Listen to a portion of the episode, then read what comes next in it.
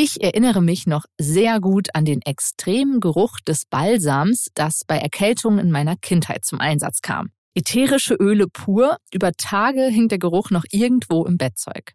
Allerdings hat er mir eben auch dabei geholfen, besser Luft zu bekommen. Was Düfte für unsere Gesundheit tatsächlich tun können und bei welchen Krankheiten sie bereits erfolgreich eingesetzt werden, darum geht es in dieser Folge von Aha. Außerdem möchte ich wissen, können Tiere träumen? Und wenn ja, was? Mein Name ist Sonja Gillard und ich freue mich, dass ihr heute dabei seid. Aha. Zehn Minuten Alltagswissen. Ein Podcast von Welt. Im Drogeriemarkt findet man ja allerlei ätherische Öle, die bei verschiedenen Beschwerden helfen sollen. Es gibt sogar Lavendeldragis zum Einnehmen, die innere Unruhe oder Schlafstörungen bekämpfen sollen. Orangen- und Zitronenduft soll gut für die Stimmung sein und ich gestehe, ich habe ein sehr angenehm duftendes Waldöl, das eine erdende und entspannende Wirkung haben soll. Ich möchte in dieser Folge von Aha herausfinden, was dahinter steckt. Können Düfte wirklich zur Behandlung von gewissen Symptomen oder gar Krankheiten eingesetzt werden? Und vor allem, wie wirken sie dann? Darüber spreche ich mit Hans Hatt. Er ist Professor für Zellphysiologie und Geruchsexperte an der Ruhr-Universität Bochum. Und dort forscht er zur heilenden Wirkung von Düften. Hallo, Herr Hart. Hallo, Frau Gillard. Pfefferminztropfen bei Kopfschmerzen, Lavendel bei innerer Unruhe. Gerüche, die dem Körper bei Beschwerden guttun, gibt es ja viele. Man liest sehr viel darüber, ähm, auch gerade was das ganze, die ganze Wellnessindustrie angeht.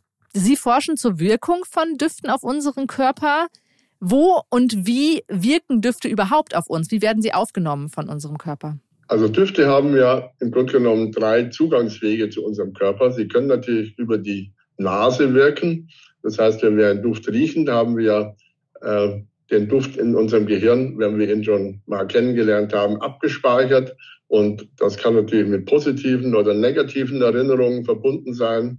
Und wir können uns damit mit diesen, mit bestimmten Düften eben in eine, in eine gute, in eine Wohlfühl, gute Stimmung, in ein Wohlfühlgefühl versetzen aber wir können auch mit einem anderen Duft uns äh, in eine ganz ekelhafte, in eine gefährliche Situation vielleicht von der Erinnerung her äh, zurückgesetzt äh, werden. Und so kann die, können die Düfte natürlich über die Nase sehr viel äh, auf unsere Befindlichkeit, auf unser Wohlfühlen einwirken.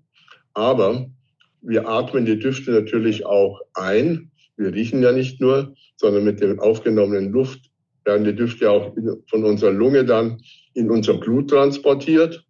Und wir können Düfte auch, die wir auf die Haut auftragen, von denen wurde gezeigt, dass sie innerhalb von etwa 10 bis 15 Minuten durch die Haut hindurchgehen, die meisten Düfte, und in, auch in unser Blut kommen, sodass durch Inhalation von Düften oder Einreiben von Düften man tatsächlich innerhalb von etwa 15 Minuten diese Duftstoffe in relativ hoher Konzentration in unserem Blut findet und sie werden dann durch den ganzen Körper transportiert bis in unser Gehirn und auch in unsere Organe. Und auf diese Weise können Düfte eben auch indirekt quasi, auch für Menschen, die gar nichts riechen können zum Beispiel, können die Düfte noch auf diese Menschen Wirkungen haben.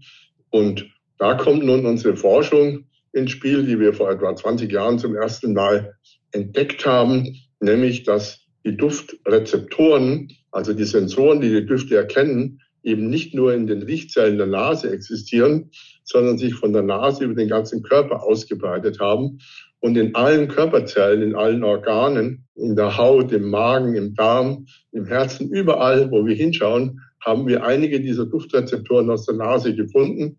Und da ist jetzt natürlich die große Frage, was haben die da für eine Funktion? Wie kann man mit Düften sozusagen direkt diese Organe oder die Körperzellen beeinflussen. Das heißt, unser ganzer Körper ist eine riesige Nase, um es jetzt mal bildlich ähm, zu beschreiben. In welchen Bereichen ist denn wissenschaftlich nachgewiesen, dass Gerüche bei Krankheiten helfen können? Was weiß man da in der Forschung heute schon? Also inzwischen gibt es natürlich viele Labors in der ganzen Welt und wir auch weiterhin, die daran arbeiten, was haben denn diese Riechrezeptoren, Riechsensoren in den Körperzellen für Funktionen? Also in der Haut gibt es zum Beispiel 30 oder 40 dieser Riechsensoren der 350, die wir in der Nase haben. Also alle, die man kennt, sind in der Nase repräsentiert. aber in jedem, jeder der Körperzellen hat einen bestimmten äh, Anteil an diesen Riechrezeptoren, aber die einzelnen Organzellen, also die Leber oder die, der Darm oder das Herz, immer wieder andere. Und was wir wissen ist, dass in der Haut zum Beispiel einer dieser Duftrezeptoren eben auf Sandalore, das ist so ein synthetischer Sandelholzduft, reagiert. Und wenn man also diesen Sandelholzduft auf die Haut einreibt oder einsprüht, dann aktiviert man diesen Rezeptor. Das hat jetzt nun nichts damit zu tun, dass wir dann den Duft riechen können. Es gibt also keine Information zur Nase, sondern dieser Duftrezeptor in Hautzellen, der trägt dazu bei, dass die Hautzellen sich zum Beispiel schneller teilen, dass sie sich schneller bewegen können. Und wir konnten zeigen, dass die Wundheilung in diesem Fall um fast 40 Prozent schneller verläuft. Und das gibt es auch schon Präparate inzwischen, die das benutzen, gerade bei schweren Verbrennungen, wo man große Flächen von Wundheilung erzeugen muss. Da wirkt dieser Duft sehr gut. Aber den gleichen Rezeptor, diesen gleichen Duftsensor haben wir auch in den Haarzellen des Menschen am Kopf gefunden und konnten zeigen, dass er dort das Haarwachstum für die Haarzellen deutlich verlängert, stabilisiert, so dass man äh, sehr viel mehr Haare mit der Zeit bekommt, weil die Lebensdauer der Haare um über 30 Prozent verlängert wird. Da sieht man, dass es immer wieder andere Funktionen sind, die diese Rezeptoren dann oder andere zelluläre Mechanismen sind, die diese Rezeptoren da auslösen können. Also das ist natürlich schon als Präparat natürlich, das kann man inzwischen auch schon kaufen, um eben vermehrt Haare zu kriegen. Man kann keine neuen Haare damit initiieren. Also wenn man keine Haare mehr hat, dann wachsen auch keine. Aber die Haare, die man hat, denen kann man die Lebensdauer deutlich verlängern. Mhm. Sie haben gesagt, in der Wundheilung zum Haarwachstum werden Düfte ähm, schon eingesetzt. Wie muss ich mir Düfte denn dann vorstellen in diesem Sinne? Riechen die denn auch in Anführungsstrichen wirklich gut oder sind die gar nicht so wahrnehmbar? Doch, die riechen natürlich. Also wahrnehmbar sind sie auf alle Fälle, weil wir haben ja den Duftrezeptor auch in der Nase. Also alle Düfte, die im Körper wirken, die können wir auch riechen. Und ob die jetzt gut oder schlecht riechen, ist den Körperzellen eigentlich egal. Ähm, das kann man natürlich auch zum Beispiel an solchen Duftrezeptoren, die man im Darm gefunden hat. Da gibt es eine ganze Menge, da gibt es, glaube ich, über 60 der Riechrezeptoren, die gibt es in Darmzellen. Und da kommt natürlich, diese Düfte kommen da mit der Nahrung hin. Also wenn ich jetzt ein, eine Orange esse, dann nehme ich ja die Orangendüfte in den, in den Magen-Darm auf und die Duftstoffe erreichen eben diese Rezeptoren. Oder wenn ich Lavendel esse, das kann ich ja auch, im Grunde genommen gibt es ja sogar Kapseln für Lavendel und Lavendeltee. Also da kann ich auch diese Duftrezeptoren mit Lavendel stimulieren.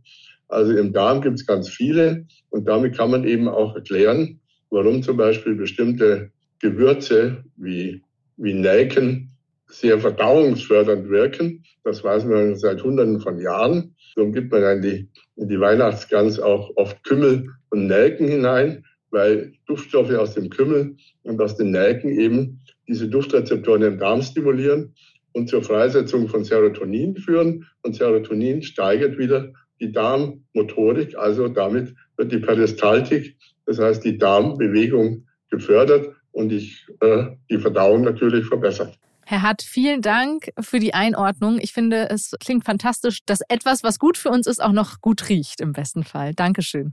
Ja, bitteschön. Hans Hatt hat auch ein Buch geschrieben über die heilende Wirkung von Düften. Wer mehr dazu erfahren möchte, findet alle Informationen in den Show Notes. Jetzt geht es hier weiter mit der Frage, können Tiere träumen? Und wenn ja, wovon? Werbung Neulich wieder zu hören bekommen, Aktien, Börse, Sparpläne, das ist nichts für mich. Ich verstehe ja nichts von Wirtschaft. Das ist die teuerste Ausrede, sich nicht um sein Geld zu kümmern. Bei 10% Inflation, da kannst du ja quasi schon in Echtzeit zuschauen, wie dein Geld an Wert verliert. Aber das Beste ist, um sein Geld clever anzulegen, da musst du kein Diplom in Wirtschaft haben. Aber vielleicht solltest du reinhören bei Defner und Chapitz. Wirtschaftspodcast von Welt. Mein Name ist Defner, Dietmar Defner. Mein Name ist Chapitz, Holger Chapitz. Wir streiten als Bulle und Bär jede Woche um die Wahrheit. Wahrheit. Und wir wetten auch darauf. Immer wieder dienstags, überall, wo es Podcasts gibt. Und freitags auch sehen um 17.45 Uhr bei Weltfernsehen. Werbung Ende. Warum ist das so? Die kleine Alltagsfrage.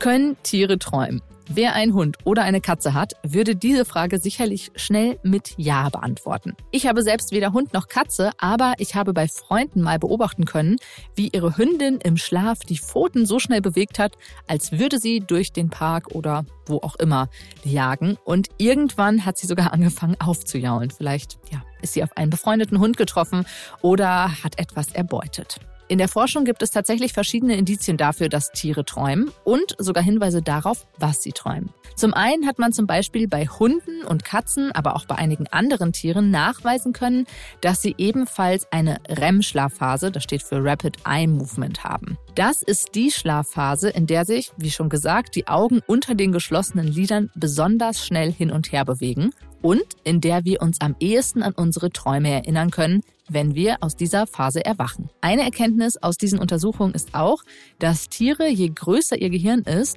umso mehr Schlaf in der REM-Schlafphase verbringen. Bei Reptilien konnte man übrigens keine REM-Schlafphase nachweisen. Da Tiere ja nun nicht einfach nach dem Aufwachen berichten können, was sie geträumt haben, gibt es verschiedene Versuche, bei denen man versucht hat, das herauszufinden. Am Massachusetts Institute for Technology, MIT, haben Wissenschaftler mit Sonden die Gehirnströme von Ratten gemessen, während sie wach durch ein Labyrinth laufen mussten.